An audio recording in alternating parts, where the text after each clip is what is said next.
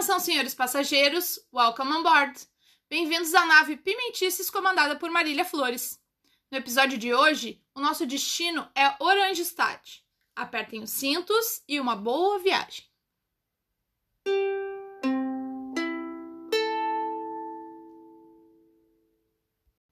Ai, toda vez que eu falo isso da nave Pimentices, eu já me imagino descendo do disco voador da Xuxa diretamente dos anos 80 e 90, com botas acima do joelho e muita fumaça. É com muita alegria que a gente embarca no Pimentices, o nosso podcast de viagens, com muitas histórias, perrengues, dicas do que fazer e do que não fazer também. O meu nome é Marília Flores e eu sou cidadã do mundo. Já tive a oportunidade de visitar 40 países no meu disco voador futurístico. E a ideia é trazer impressões de cada cultura e lugar que eu tive a oportunidade de passar e inspirar você a fazer as malas e pôr o pé na estrada.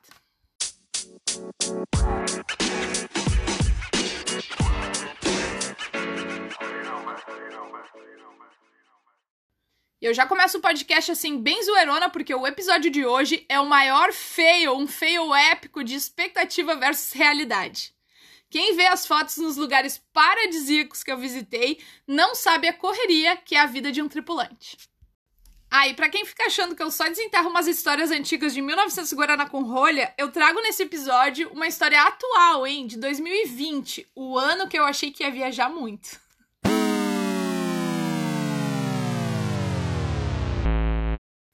o ano que não deu certo por causa da pandemia, né? E aí tá o nosso primeiro fail desse episódio. Eu achei que 2020 eu ia viajar um monte e o ano já começou assim, com uma pandemia. Bom, depois do último episódio, me falaram que eu tenho uma boa memória porque a história era lá de 2013. Mas viajando, tem algumas coisas que acontecem que são muito marcantes e muito atípicas. Então, como eu não sei se a minha boa memória vai durar a vida toda, eu já tô deixando registrado aqui nesse podcast todos os causos engraçados, perrengues e indiadas para desmistificar também que viagem é só glamour. Afinal de contas, esse podcast é também uma maneira de pagar uma promessa que eu fiz há um tempo atrás pro meu avô além de trocar figurinha e compartilhar toda a bagagem cultural de tantos anos viajando. O meu avô também tinha uma profissão super itinerante e era um ótimo storyteller. Ele sempre contava muitas histórias de suas viagens e me fez prometer que eu contaria as minhas histórias também para não esquecer.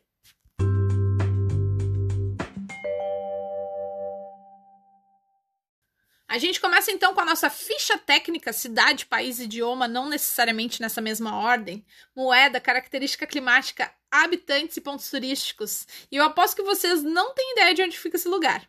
Eu já digo que é um destino incrível e que era meu sonho de consumo. Às vezes os valores de passagem para lá são meio salgados, para poucos, assim, ricos, blogueiras e crew members. Mas você encontra umas promoções também. Mas antes vamos fazer um hashtag Vocebox para explicar o que é crew member.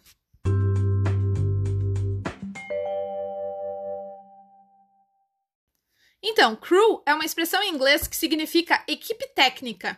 É como a gente denomina também o pessoal que trabalha em navios de cruzeiro, como eu, ou em aviação, a tripulação.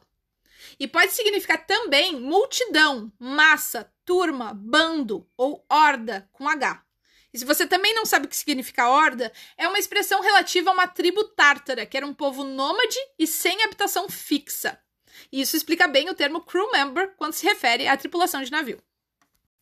E eu aproveito para trazer uma curiosidade sobre tripulação de navios de cruzeiro, porque as pessoas sempre me perguntam muito sobre vida a bordo. A gente subdivide a tripulação em três categorias: crew, staff e officers. O crew é a equipe técnica, como eu já mencionei, que são trabalhos mais manuais e mais braçais também. É o pessoal que trabalha na lavanderia, lava prato, camareiro, garçonete, cozinheiro, bartender, assistente, a galera da manutenção e muito mais.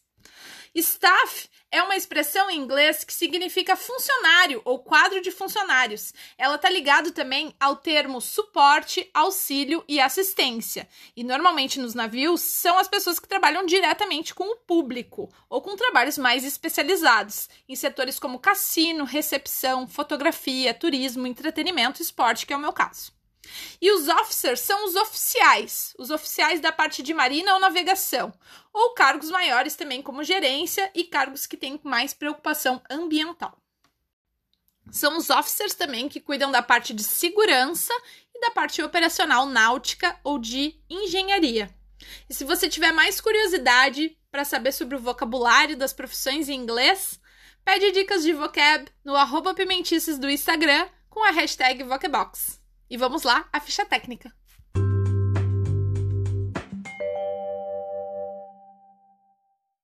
Hoje a gente vai falar sobre a cidade de Oranjestad. Mas como esse nome é muito difícil, eu vou recorrer aqui ao tradutor. A pronúncia correta é assim: Oranjestad. O nome dessa cidade tem origem holandesa.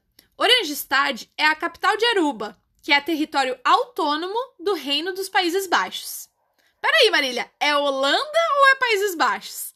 Eu vou ter que abrir um mega parênteses para explicar isso. No site duxamsterdã.net diz o seguinte, abre aspas, o certo é Países Baixos. Os Países Baixos são conhecidos como Holanda no Brasil, que é tecnicamente incorreto, e são divididos em duas províncias, Holanda do Norte e Holanda do Sul. Portanto, a Holanda, na verdade, são duas províncias dos Países Baixos, que é o nome oficial e correto do país. Fecha aspas. Eu achei também um artigo da BBC.com que tem o link lá na página do Pimentices do Facebook, que diz assim: abre aspas. Países Baixos é a tradução em português de Netherlands, que do original neerlandês Nederlanden significa literalmente terras baixas. O país se denomina assim por causa da sua localização geográfica, que é parcialmente abaixo do nível médio do mar. Ainda tem um trechinho do artigo que diz assim: cada um dos quatro países, o país europeu e os três países caribenhos do reino, tem o seu próprio governo, mas compartilham de responsabilidades nas áreas de relações exteriores e defesa.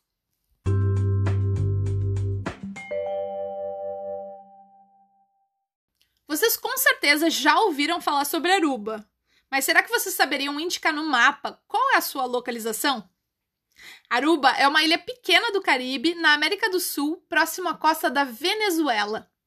É parte das Antilhas Holandesas, bem como os Países Baixos caribenhos, Curaçao e São Martinho, que eu prefiro chamar de São Martin. Eu tive a chance de conhecer todos esses lugares e com certeza vou fazer episódios sobre as outras ilhas também. Eu conheci também a ilha de Bonaire, que não é uma ilha independente. Ela é considerada um município especial dos Países Baixos.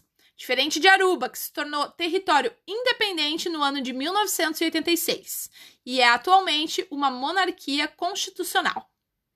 Aruba, Bonaire e Curaçao são bem próximas e elas são chamadas também de ilhas ABC.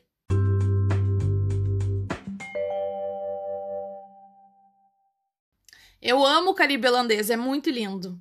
E se vê bastante a influência europeia que está principalmente aparente na arquitetura, mas ela tem fusão de tons mais tropicais.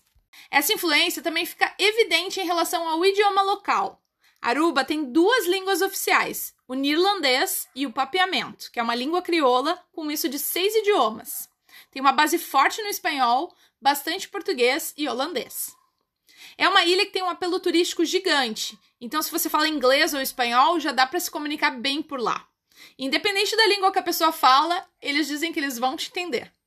É possível que você seja recepcionado na língua local com a expressão bombini, significa bem-vindo, em papiamento. E se você quiser impressionar, você pode utilizar como forma de agradecimento a expressão machadanki, significa muito obrigado.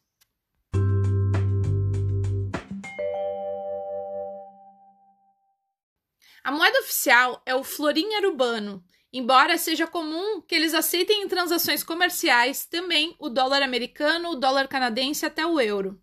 Mas pode ser que você receba de troco algumas moedinhas locais. As características climáticas apresentam um clima seco, praias ensolaradas, com ondas suaves em grande parte da ilha. O mar é cristalino e tem água com temperaturas convidativas.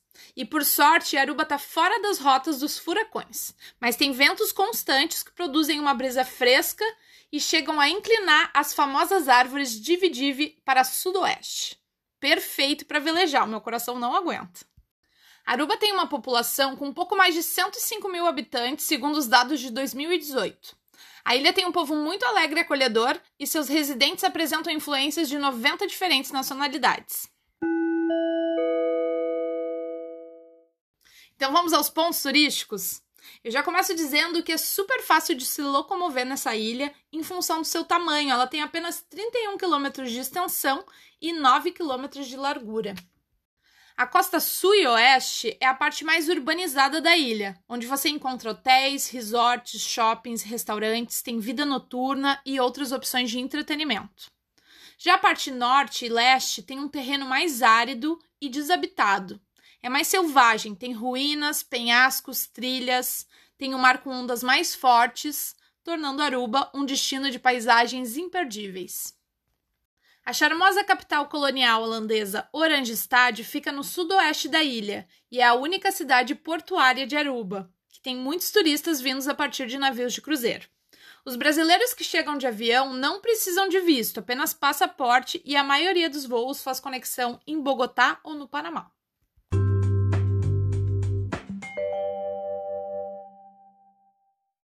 Chegando pelo porto, o pessoal já quer logo conhecer o mar azul cristalino estonteante tão famoso e curtir as praias sossegadas de areia branca. A região portuária é super central e comercial. A primeira impressão de quem chega é que os caras não são bobos, eles já deixam os turistas na cara do gol para comprar uma lembrancinha dessa ilha paradisíaca. E a gente adora umas comprinhas, né? Lá você encontra as marcas mais famosas do mundo e é importante lembrar que Aruba é um território livre de impostos. Para se deslocar nesse centro comercial, pode usar o bonde ou uns ônibus que são todo abertos e eles te encaminham para outras áreas da ilha. Ali do porto sai um tour pelas praias que é muito engraçado. É com um ônibus bem colorido, que é todo aberto, tocando uma música caribenha animada, impossível de não notar. Até porque todos os passageiros recebem umas maracas e é um party bus chamado Cucu Cunucu, que dá a volta na ilha num clima festivo. Eles inclusive têm tours noturnos com rolê entre os bares no estilo pub crawl. É ali também que fica a parte histórica que tem dois museus interessantes. O Museu Arqueológico Nacional, que retrata um pouco da época da colonização, e o Museu Histórico Fort Zutman, que tem ruínas, e a Torre William III, que protegia a ilha de ataques piratas no passado. É um programinha para quem fica mais tempo, mais dias em Aruba. Outra atração imperdível para quem passa mais tempo e tem espírito aventureiro é conhecer o outro lado da ilha. O Arikok National Park é uma reserva natural que tem cavernas, piscinas naturais e inclusive uma formação rochosa que forma uma ponte natural, conhecida como Natural Bridge Aruba. O pessoal normalmente vai de 4x4 ou faz trilhas de bike por essa parte mais desértica. Tem também o Farol Califórnia, que tem vista 360 graus, um pôr do sol incrível e um restaurante super romântico. Ele fica no noroeste da ilha e, segundo o site guia.melhoresdestinos.com.br, ele foi construído após um navio de nome Califórnia naufragar próximo da costa, e para evitar também que outros navios sofressem acidentes similares.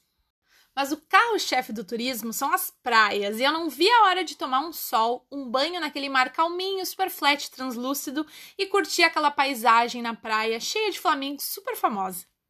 Bom, essa era a minha expectativa. Eu descobri que a Praia dos Flamingos era perto do Renaissance Resort, do ladinho do porto, e claro, eu fui lá conferir.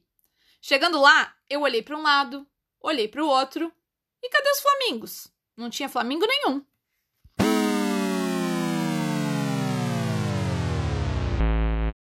Fail número 1. Um. Bom, a Praia dos Flamingos fica ali pertinho, é na Renaissance Island, que é uma ilha privada do resort. E quem quiser pode pagar um day use para o hotel, que inclui o transporte de barco, a visita na ilha, o almoço e uns drinks. Mas como eu não tinha muito tempo, eu abortei a missão e parti para o meu plano B. Eu tô sendo bem generosa falando que eu não tinha muito tempo, porque na verdade a minha escala de trabalho para aquele dia estava horrível. Fail número 2, o meu schedule.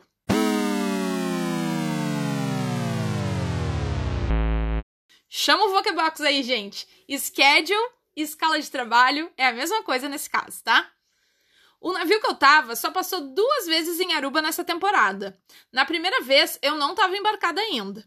E na segunda vez, eu dei sorte com a minha escala de trabalho em duas das Antilhas holandesas, Curaçao e Bonaire. E justamente em Aruba, me botaram para trabalhar. Mas às sete da manhã, o navio já estava com as portas abertas para quem quisesse dar um rolê. E eu começava a trabalhar às dez, até o final da tarde. E depois o navio já partia para o seu próximo destino. Então, sete da manhã em ponto, eu já estava passando pelas portas da esperança da gangway para pisar em território urbano por menos de três horas. Afinal, às dez da manhã eu já tinha que estar tá trabalhando. Mas peraí, Marília, o que é gangway? Calma, gente. Essa aí eu vou deixar para os meus convidados responderem logo mais. E vocês não acharam que eu tinha passado uma semana de férias em Aruba, não, né? Mas em três horas, o tripulante faz miséria. A gente se torna especialista em otimização de tempo. E eu não podia deixar de conhecer esse paraíso, meu sonho de consumo.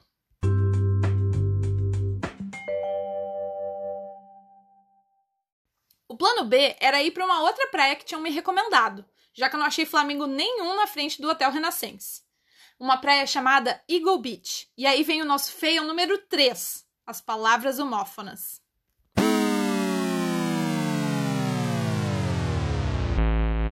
Basicamente, tomei uma rasteira do inglês confundindo duas palavras homófonas. Uma pegadinha de linguagem, né? São palavras que têm a sonoridade igual ou quase igual nesse caso. Eu confundi bonito o termo eagle, que significa ego em inglês, com a palavra eagle, que significa águia.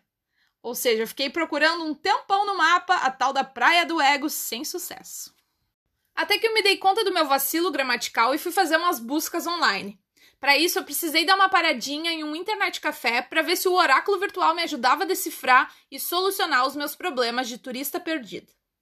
Eu aproveitei para tomar café da manhã e pagar uns boletos naquele Wi-Fi, até que eu percebi que eu tinha pouquíssimo tempo restante para o meu banho de mar nas águas de Aruba. Faltando uma hora para trabalhar, eu peguei um ônibus animado que tocava música caribenha e fui para Eagle Beach. 15 minutos para ir, 15 minutos para voltar, ou seja, eu fiquei meia hora na praia só que felicidade de pobre dura pouco mesmo e no meu caso foi só 30 minutos. Eu fiz valer aquela correria de ir pra praia e tomei banho de mar, tomei sol, tirei milhares de fotos, tanta foto que teve um casal que me perguntou se eu era blogueira. Mas eu contei para eles que na verdade eu era tripulante que voltava a trabalhar em meia hora. Na minha cabeça, aqueles 30 minutos era a minha única chance da vida de curtir Aruba e ver os humilhados sendo exaltados. Mas quem sabe um dia aparece a oportunidade de voltar nesse destino maravilhoso.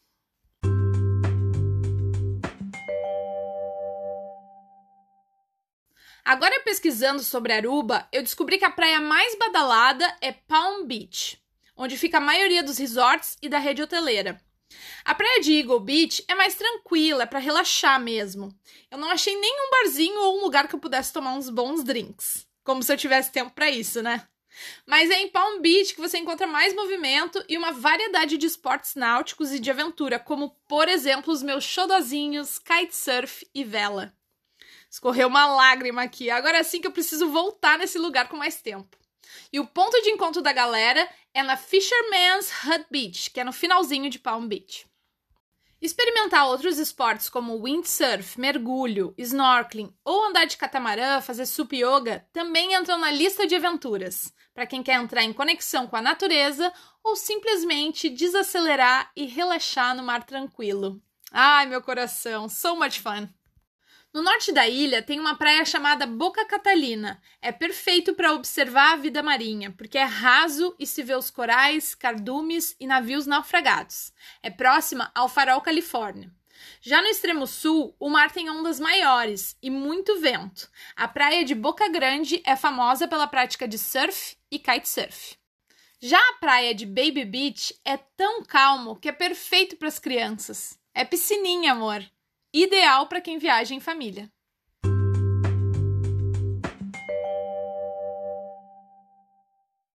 Agora eu converso com dois grandes amigos que têm muita história para contar.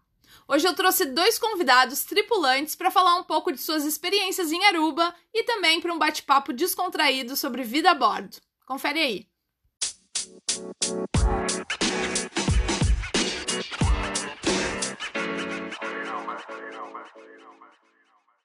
Olá, meus fellow travelers! Bem-vindos ao Pimentices Podcast. Eu queria que vocês se apresentassem para os nossos ouvintes e já dá o seu arroba aí para a gente começar. Ladies first. Bom, meu nome é Débora, eu tenho 29 anos, eu falo de São Caetano do Sul, São Paulo, parece que eu tô na rádio, né? meu Instagram é arroba dourado underline e estou muito feliz de participar com vocês hoje aqui por mais que seja por áudio, mas é sempre bom estar perto das pessoas que a gente gosta. Ah, que lindo! A Débora sabe que ela é muito importante para mim. É, nós fizemos dois contratos juntos, não foi, Débora? Incrível essa oportunidade de estar em Aruba juntos. Bom, para quem não me conhece, eu sou o Abraão, né? É, no meu primeiro contrato, na verdade, a Débora, todos os meus amigos me chamavam de AJ, foi assim que eu fiquei conhecida a bordo, AJ. Então, meu Instagram também é mr.alcosta, é, AJ, você vai ver lá também. E o Abraão fala diretamente lá de Fortaleza, né? Ê, terra boa. Abraão, conta pra gente qual que é a tua função no navio. Eu trabalhei a bordo na recepção, é, no meu primeiro contrato na MSC, uma italiana, e depois eu fui para a costa também na recepção, só que como Hospitality Services Specialist, era um cargo acima da recepção. Fui para as vendas na Norwegian porque eu queria trabalhar menos, porque eu sou muito preguiçoso.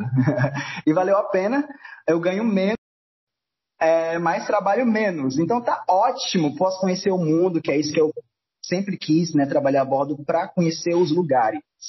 E valeu muito a pena. Eu já estou há quase cinco anos, na verdade fez cinco anos agora, dia 4 de outubro.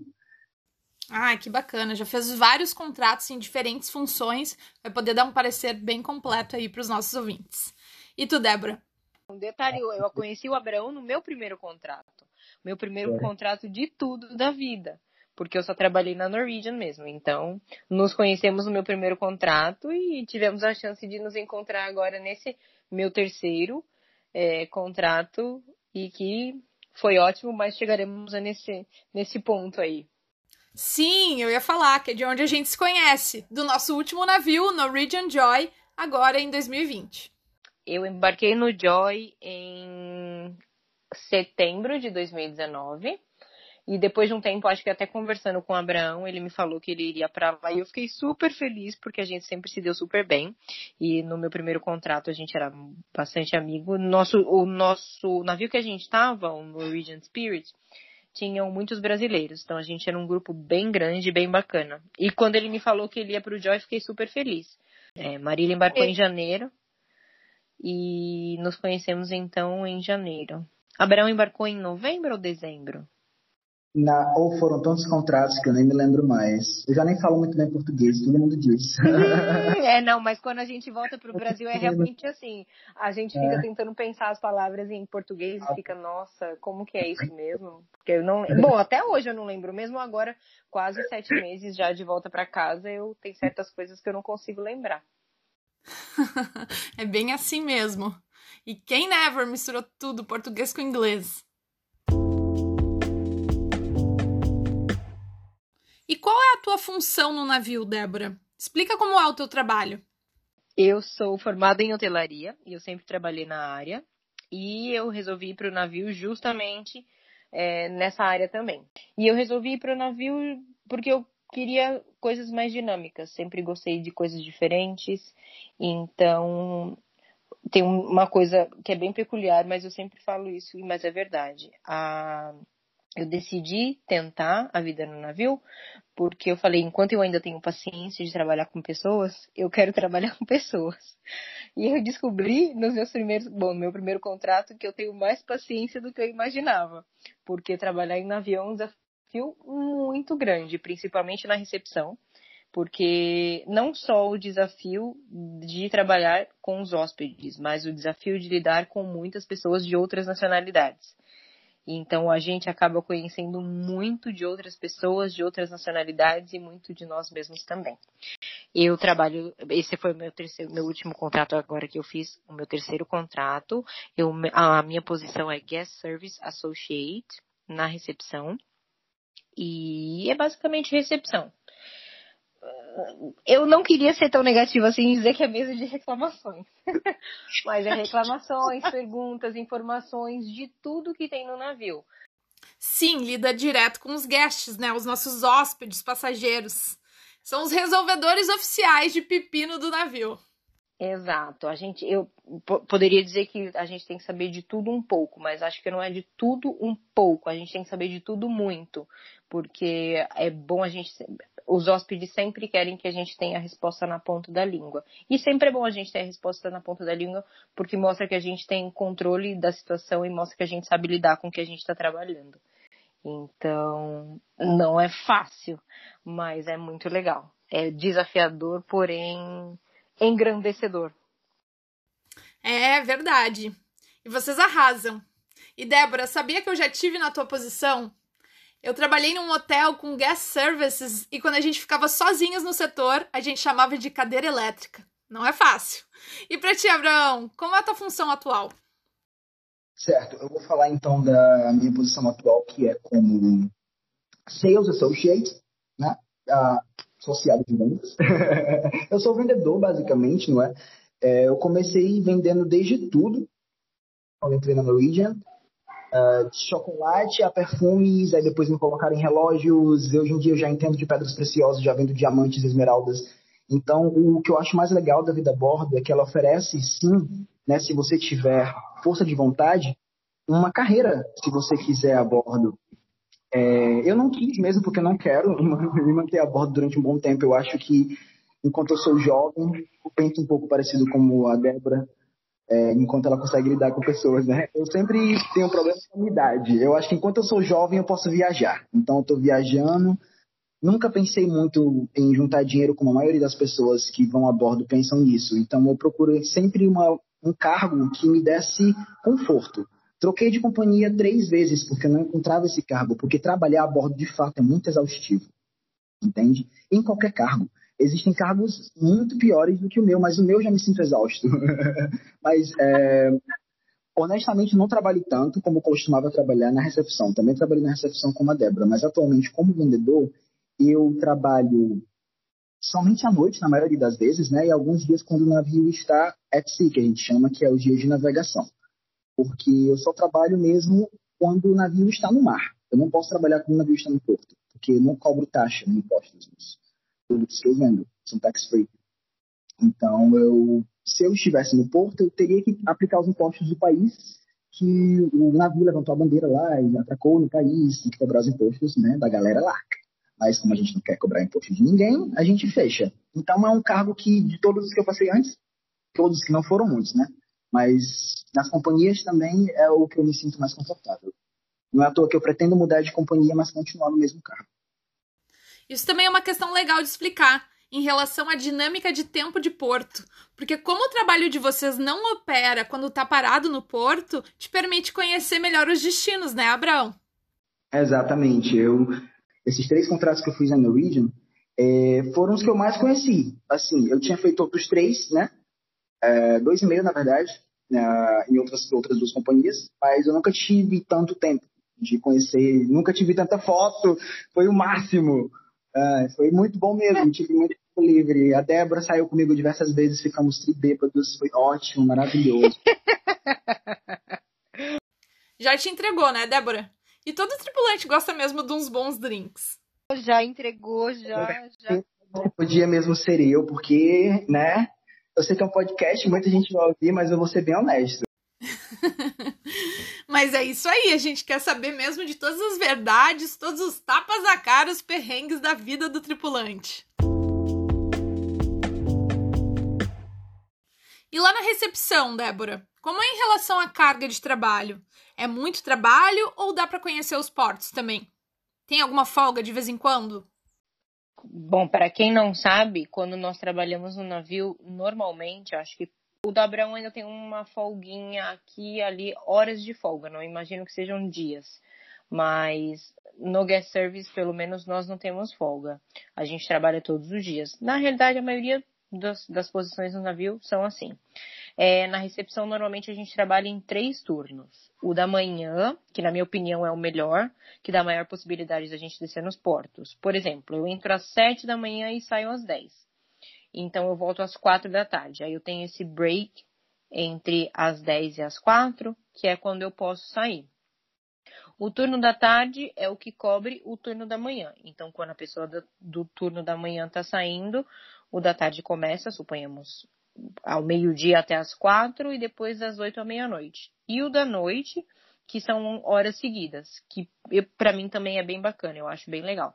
Digamos que você entra às onze da noite, passa a noite inteira e sai às oito da manhã. Com esse daí, você também tem bastante possibilidade de sair, conhecer os portos e tudo mais. O problema é que a gente tem que dormir também, né? Então não dá só para sair e curtir o dia numa boa. Então, por mais que você saia e consiga aproveitar, você sabe que você tem que calcular suas horas aí para poder voltar, descansar, para estar tá pronta para trabalhar a noite inteira também. Mas basicamente, bom, digamos que o turno da noite seria o mais tranquilo para você poder sair e aproveitar os portos. Mas o turno da manhã é o mais bacana porque você tem um certo um certo um intervalo legal aí, dependendo de como for a escala, e normalmente nós trabalhamos oito horas por dia em dias normais. Em dias de embarque, como nós fazemos o desembarque dos hóspedes, preparamos tudo para em, embarcar os outros hóspedes para o novo cruzeiro, então normalmente esse é o dia mais corrido, que é o dia que todo mundo vem na recepção para reclamar que o quarto não está certo, ou para perguntar, ou para pagar, ou para todos os tipos de solicitações que vocês podem imaginar no dia de embarque e os hóspedes vêm. Então é o dia que a gente normalmente trabalha mais. Digamos aí de 10 a 11 horas. E lá no shopping, tem alguma folga, Abraão? Dependendo do é, itinerário, nós temos folgas maiores, algumas muito grandes mesmo. Tipo, eu lembro que eu estava fazendo no meu primeiro contrato na Norwegian. Aí eu estava fazendo o Triângulo das Bermudas, que era Miami e Bermudas. A gente passava três dias em, em, nas Bermudas e os três dias nós não trabalhávamos, porque o navio passava os três dias parado na, nas Bermudas não é, e não podia abrir as lojas, simplesmente não podia abrir. Então a gente passava três dias sem fazer nada, só na cabine fazendo festa e saindo e fazer. É, três dias, literalmente não trabalhávamos. Maravilhoso! Muito bom mesmo. E eu já peguei outros itinerários desse jeito. A gente ia pra Rússia, passávamos dois dias na Rússia. Na Rússia eu não trabalhava, eu passava o dia inteiro na Rússia sem falar nada de russo. Era massa. Era massa demais. Isso já abre uma brecha para minha próxima pergunta, que é como a gente gosta de aproveitar o nosso tempo livre. Na minha vaga também não tem dia de folga, só horas de folga. A gente diz que toda manhã é segunda-feira e toda noite é sexta-feira. Então, como vocês aproveitam para se divertir no navio e nos portos? Fala aí, Débora. Depende de cada navio. Eu digo isso porque estando na mesma companhia, é, já estive em três navios e são diferentes. Apesar da gente trabalhar sempre para a mesma companhia, parece que a cada contrato a gente trabalha em uma empresa diferente. Por quê? A gente está trabalhando em um outro navio com outras pessoas, com outros colegas de trabalho, com outros chefes. Então, eu tenho a impressão de que cada contrato eu estou trabalhando em uma empresa diferente. Então, por exemplo, no Spirit, o Abraão pode dizer isso. A comida para nós, ela era horrorosa. E aí no Joy, por exemplo, o cardápio do Joy para mim estava ótimo. Era o tipo de comida que eu gosto. Mas uma das coisas que a gente dá prioridade para fazer quando a gente sai é comer, comer alguma comidinha diferente, é, usar a internet porque a internet no navio para nós é paga, queridos ouvintes. Nós pagamos a internet, não como os hóspedes, mas nós também, para usar a internet no navio, a internet ela é via satélite, então a gente paga. Eu adoro sair para ir para a praia, então sempre te, aproveito o melhor do que as, pra, as praias dos portos podem me oferecer. Tomar uma cervejinha local. Quando eu não posso sair, por exemplo, eu tento dormir para descansar um pouco, porque o ritmo é bem frenético, então a gente está sempre cansado. E apesar de estar sempre cansado e sempre reclamando que a gente está cansado, a gente está em todas as festas. e ir para academia. Então eu tento aproveitar o meu tempo assim da, da, melhor forma possível. Quando a gente sai, eu tento buscar no porto onde a gente está as melhores informações, tento unir o útil ao agradável, buscar o custo-benefício da coisa. Então, tento buscar algum lugar que seja próximo do porto, que dê pra gente ir a pé, que dê pra gente ir de táxi, dividir com alguém. Eu sempre conto as minhas horas assim, certinho. Então, quanto tempo eu vou levar, quanto tempo eu vou levar lá, quanto tempo eu vou levar para chegar, quanto tempo eu vou levar para voltar, para ter tudo calculado certinho e não perder tempo, aproveitar o máximo que eu puder eu nunca fui muito explorador, né? Eu sou um pouco preguiçoso, eu admito. Então eu sempre busco coisas que sejam próximas, que não dê para chegar atrasado, porque eu também sou péssimo com horários. Inclusive já levei warnings, para quem não sabe, warning é uma advertência. Faz alguma coisa de errado agora. e se atrasar era uma delas que eu vivia fazendo constantemente. Então já levei mais de um warning por causa disso. Então eu procurava sempre sair por perto. A Débora era uma das que me convencia a pegar um táxi para longe, mas eu nunca gostava muito não. Nos meus primeiros contratos, eu ainda estava naquela vibe também de não sair para. Porque as pessoas têm isso, né? De não vamos sair, não gastar muito, para juntar dinheiro, ficar com uma graninha Exato. Não tem isso, não é? No meu primeiro contrato eu tava com essa vibe. Aí depois eu, eu mudei e eu percebi, caralho, eu nunca mais vou ter essa oportunidade na minha vida. Eu não posso ficar uhum. me preocupando com o dinheiro que eu vou juntar para minha aposentadoria em Fortaleza, né, que é uma cidade super interessante, enquanto eu posso estar gastando dinheiro em outros 49 países, que é o número de países que eu conheço atualmente, graças à vida a bordo. Entende? Então, a vida a bordo ela me mudou muito, não sei nem porque que eu estou falando isso agora, eu deveria estar falando como eu, eu passo o meu tempo livre, não é? Mas eu não pensei no que falar, ninguém me falou o que eu deveria estar falando antes. então eu estou desabafando com vocês, porque eu sinto muita falta da vida a bordo, honestamente. E a tua pergunta me fez relembrar de tudo que eu já fiz e é tanta coisa, foram cinco anos, gente. Não tem como. É meu trabalho, entendeu? Eu comecei com 18 é. anos, é. não, tem, não, não tive outro emprego. É, eu tenho 24 anos agora. É, é isso. Ai, que demais esse desabafo. Eu tenho certeza que a tua fala representa o sentimento de muitos de nós. Em função da pandemia, a indústria de cruzeiros parou as suas operações por ter uma preocupação gigante com segurança e saúde pública. E já tá todo mundo com saudade, esperando a hora de embarcar novamente.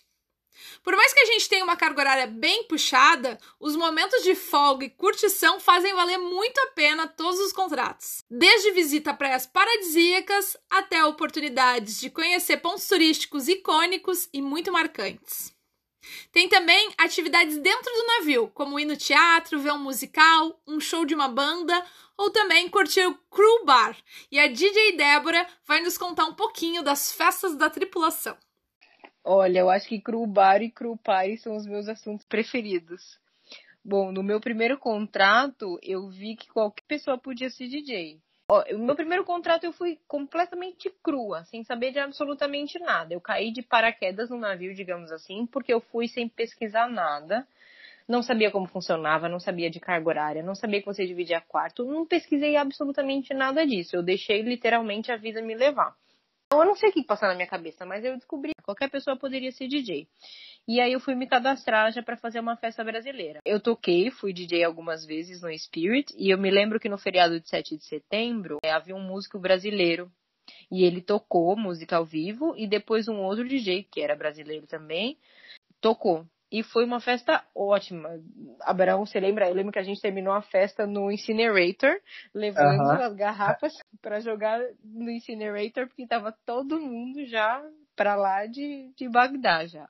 Eu fiz o carnaval e eu, modéstia à parte, achei muito top. eu sou uma ótima DJ. O ruim é que eu não consigo aproveitar tanto porque eu tô lá controlando o som, mas mesmo assim acho que vale muito a pena porque é bom do mesmo jeito e a gente se diverte do mesmo jeito. Ah, mas a gente aproveita. E esses dois são parceiros de festa. Conta aí, Abraão, como é a vida noturna no navio? Eu só estou no Curubá o tempo todo. Quem quiser me encontrar no navio é só ir pro Curubá, que eu estou lá, gente.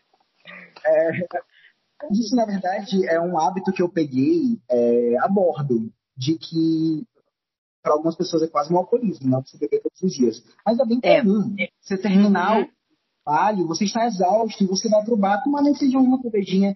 Uma cerveja os... que custa um dólar, desculpa interromper. Um Normalmente a cerveja custando um dólar, então...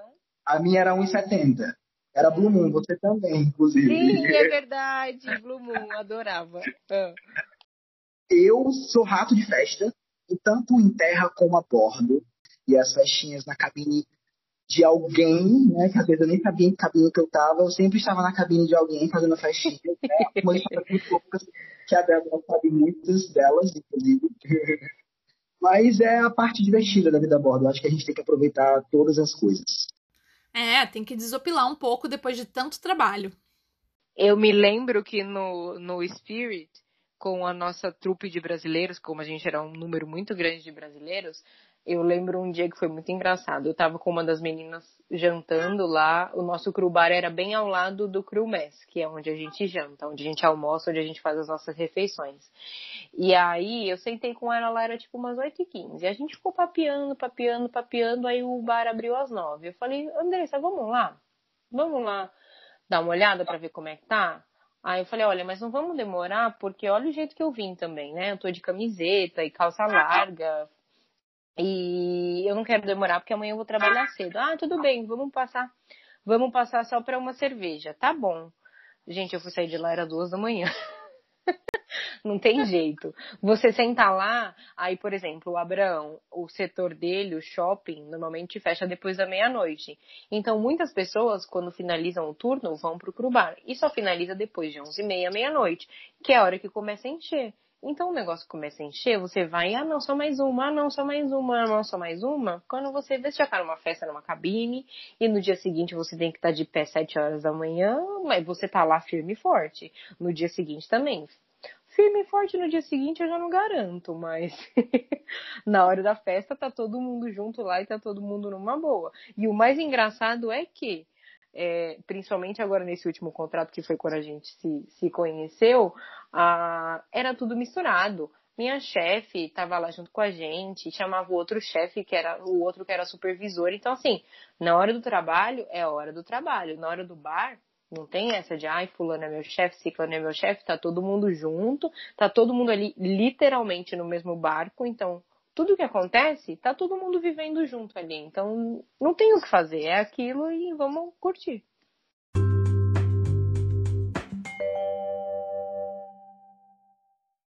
E qual eram as expectativas e os planos de vocês nessa passagem no Porto de Orange Stad? Me conta como foi essa experiência em Aruba. Nesse último contrato, eu tive a oportunidade de ir para Aruba duas vezes. Primeira vez, a gente estava saindo da temporada do Alasca e Orange Style foi o primeiro porto de praia que a gente teve a oportunidade de descer. Pelo fato de eu trabalhar no guest service, como eu tenho acesso livre à internet, eu planejei bem a ida até lá para conseguir aproveitar, como eu já disse antes, o máximo do porto, conseguir aproveitar o meu horário bonitinho, chegar no horário certinho, para não atrasar e para conhecer um lugar bacana da cidade. Eu falei para uma pessoa que eu fui para Aruba, né? Aí ela ficou meu Deus, como assim? Você foi para Aruba? Me diz como é que é. Eu tô querendo ir faz tempo, é um dos meus destinos favoritos, não sei o que, queria muito ir. E, assim, a impressão que eu tive é que muita gente quer ir para lá, não é? Mas não, eu não conheço muito bem todos os pontos turísticos para indicar. Mas eu acho que é um local que muita gente gostaria de ir. Eu me sinto privilegiado de poder ter estado lá. Bom, em Orange Estádio eu procurei uma praia que fosse bonita e fosse perto do porto, com algum restaurante ou algum quiosque para comer próximo ali da área, já que os breaks nossos são muito curtos e o que a gente procura sempre é aproveitar para comer, para tomar uma cerveja, para usar a internet e aproveitar o dia também. E eu olhei mil vezes no Google a praia que eu queria ir. E eu sabia que saindo do porto e virando para a direita era o, o sentido dessa praia. Quando a gente saiu, eu acabei indo com alguns amigos meus do meu setor mesmo, saímos todos juntos. A gente tentou pegar um táxi, mas não, não, não aparecia nenhum táxi. A gente até cogitou a possibilidade de ir a pé, mas a gente acabou pensando, de repente vai perder muito tempo indo a pé, então vamos esperar e ver se de repente aparece algum outro táxi. E aí passou um ônibus. E eu perguntei para o motorista do ônibus se aquele ônibus ia para aquela praia que a gente ia. E ele disse que sim. Nós entramos no ônibus e fomos. Só que logo que a gente entrou, o ônibus virou para a esquerda. E aí eu notei que tinha alguma coisa estranha, porque a praia que a gente ia, ia para direita. E ele foi seguindo para esquerda, para esquerda, para esquerda, e indo, indo, indo. E aí eu avisei um dos meus amigos. Falei: olha, ele tá indo para o lado errado. Pergunta para ele se a gente tá indo para a praia certa. Ih, cilada, Bino. Mas o que o motorista falou?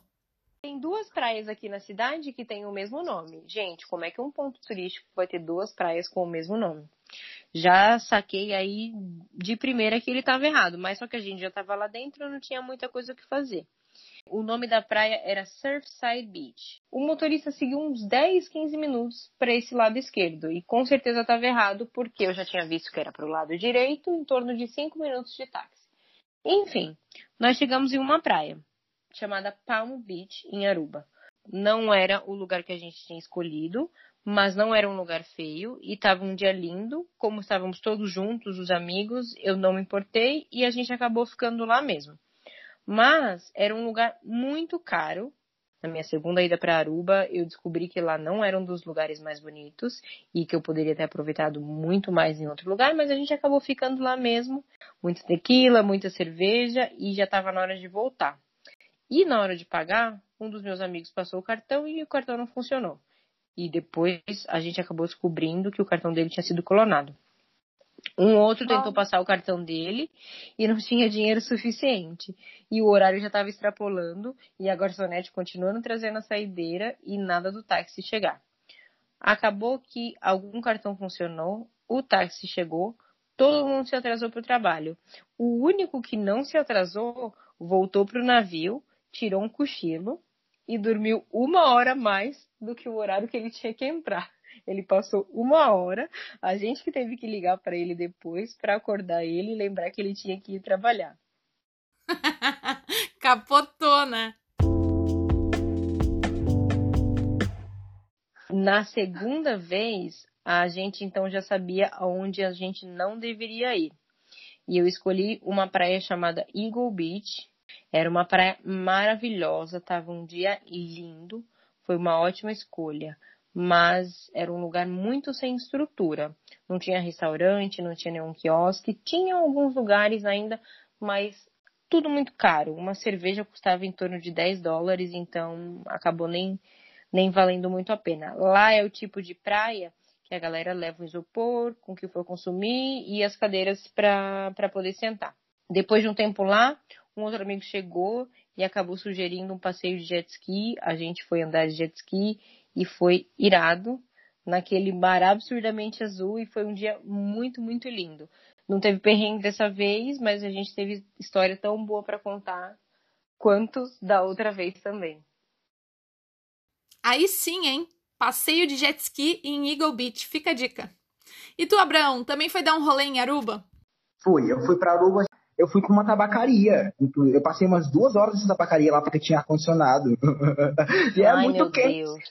Tá quente pra caralho, gente. É, eu saí depois do almoço, passei pouquíssimo, é, poucas horas mesmo em Aruba. O que eu conheci não foi muito além do centro da cidade, mas o que eu vi já é extremamente lindo. Já super valeria a pena um voo para Aruba se eu tivesse dinheiro, não é?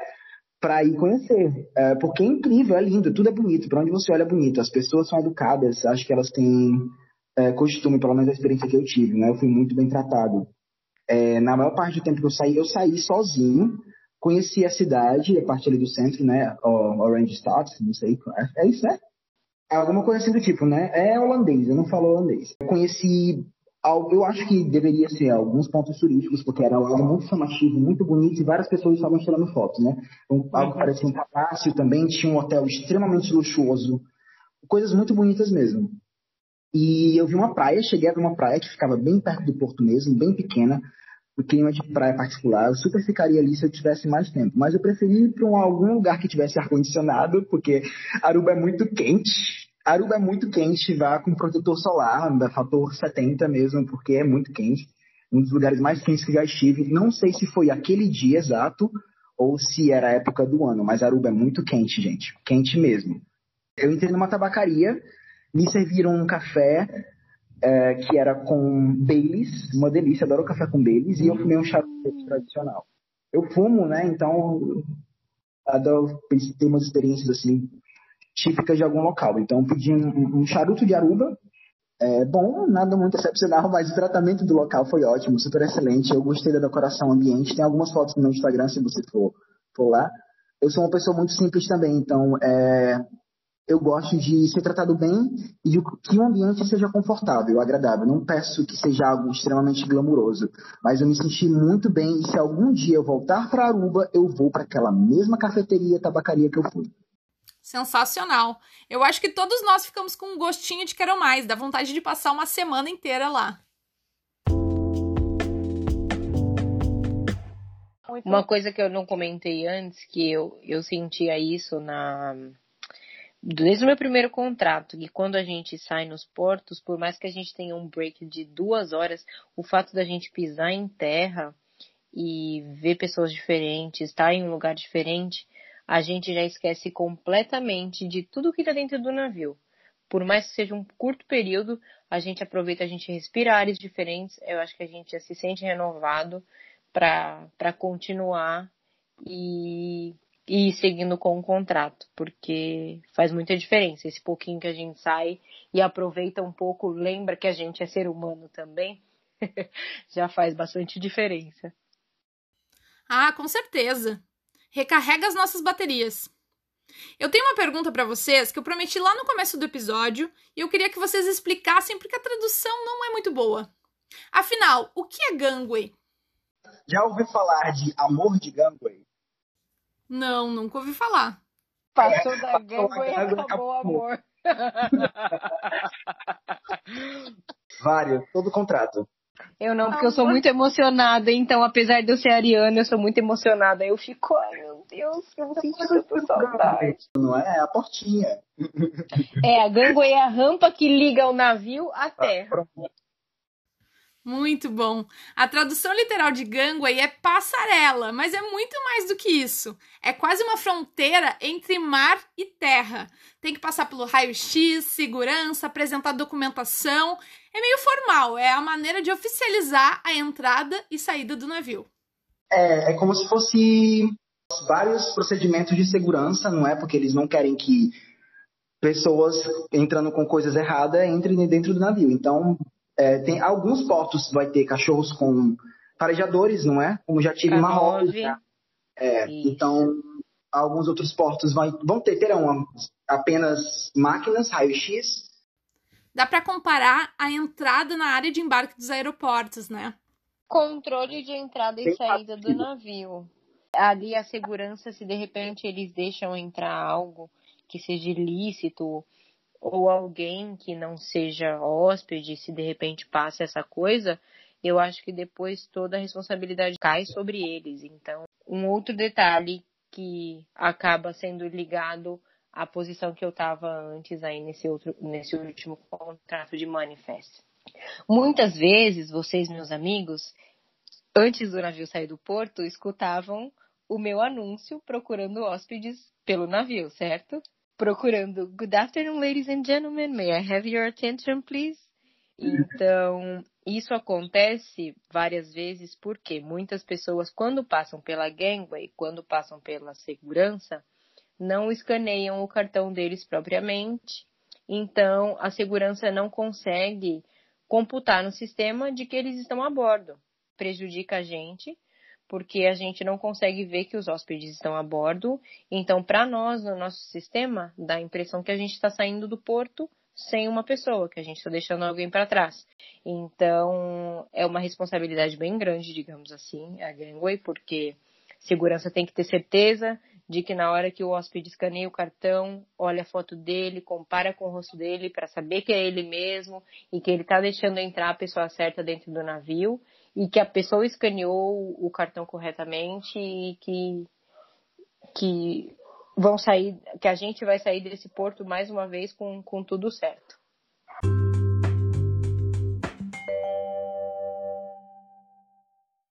Eu vou chamar a Débora para fazer a vinheta do podcast. Os anúncios dela são ótimos. E é hora de finalizar o nosso episódio. Eu queria agradecer muito a participação de vocês. Daí o seu arroba novamente e considerações finais, Débora. O meu arroba é D, a letra D, dourado, underline. Tenho bastante foto lá, porque eu gosto mesmo de me mostrar. Todo mundo adora falar que eu só passeio, mas quem vê close não vê corre.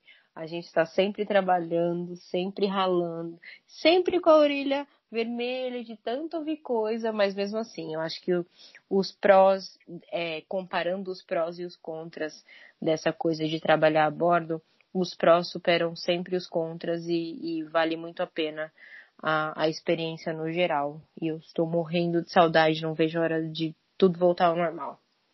Fiquei muito feliz de participar com vocês, porque foi muito legal.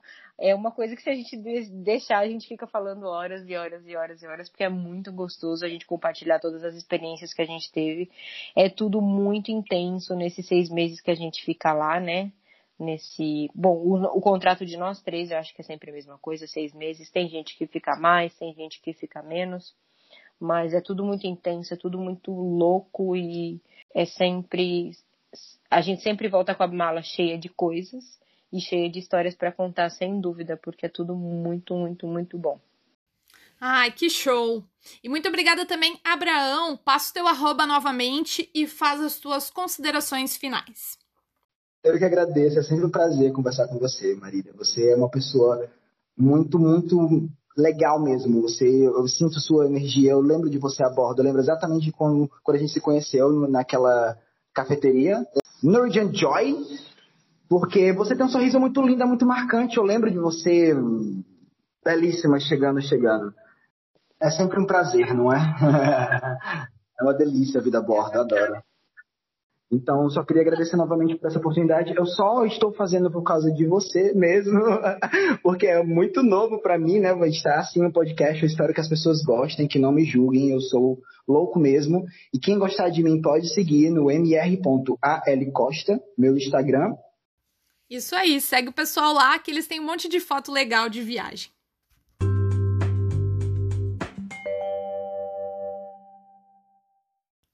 A conversa foi tão boa inaugurando o modelo de bate-bola no Pimentices Podcast e a gente tagarelou tanto que tem assunto para dois episódios. Então vai ter episódio bônus com a Débora Dourado e o Abraão Costa, que são super viajados e vão me contar o seu top 3 dos destinos de viagem favoritos. Você não pode perder. E atenção, essa é a última chamada. Senhoras e senhores, essa é a última chamada. Que depois do episódio bônus, a gente parte para um destino no velho mundo. Eu sou Marília Flores e assim eu me despeço. Uma ótima semana a todos e a gente se vê por aí. That's all, folks. Bye!